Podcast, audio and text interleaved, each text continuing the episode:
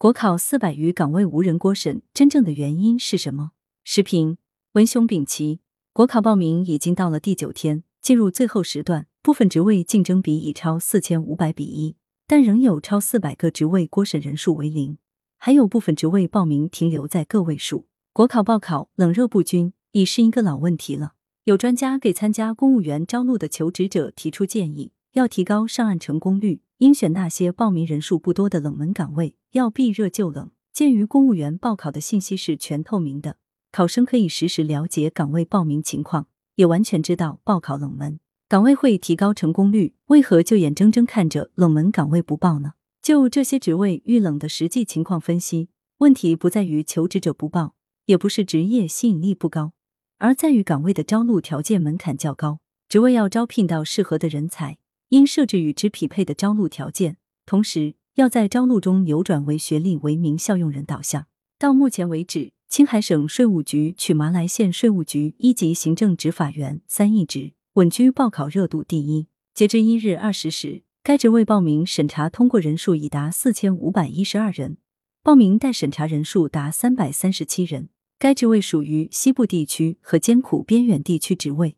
按理说，这一职位的报考。不该这么热门，可为何却这么热门呢？这是因为这一职位提出的学历要求为大专及以上，且无基层工作经历年限限制。总体看来，那些报名人数多的职位，大多是三不限职位：不限学历、不限专业、不限基层经历。而遇冷的职位，甚至包括有发达地区的公务员职位，报名人数少的主要原因是学历要求高、有明确专业限制以及基层工作经验要求等。满足这些招录条件的人本来就少，且满足招录条件的不一定会选择报考公务员，而很可能出国深造，到国有企业或者民营企业就业。于是出现高不成低不就现象，高的人不来，低的人想来来不了。这就需要思考这些职位提出的招录条件，尤其是学历条件设置是否合理。统计显示，在今年三点七万个职位中，只有一百五十八个职位学历要求为大专及以上。四个职位要求为大专或本科，两者相加占比仅为百分之零点四四。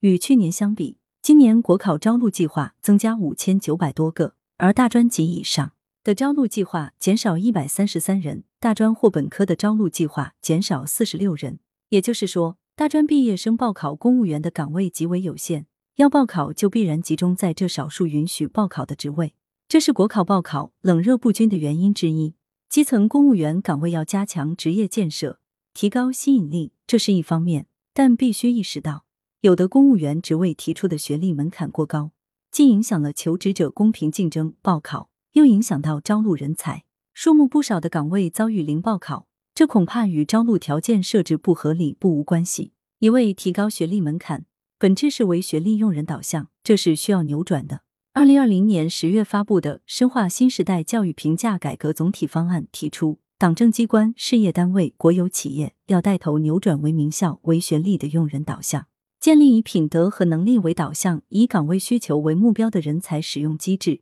改变人才高消费状况，形成不拘一格降人才的良好局面。今年五月一日实施的新职业教育法要求，机关、事业单位、国有企业在招录、招聘技术技能岗位人员时，应当明确技术技能要求，将技术技能水平作为录用聘用的重要条件。但是，有的党政机关在设定招录条件时，还存在唯学历的用人导向。对此，国家有关部门应该组成专家委员会，对党政机关招录人才提出的学历等要求进行专业评价，认定其是否从胜任岗位职责出发设置学历标准，标准是否科学合理，以此督促党政机关扭转为学历为名校用人导向。建立科学的重视人才能力评价体系，还应在公务员招录中明确提出大专及以上学历要求的职位比例只增不少，将此作为硬性规定，切实推进破除唯学历的教育与人才评价改革。作者系知名教育学者。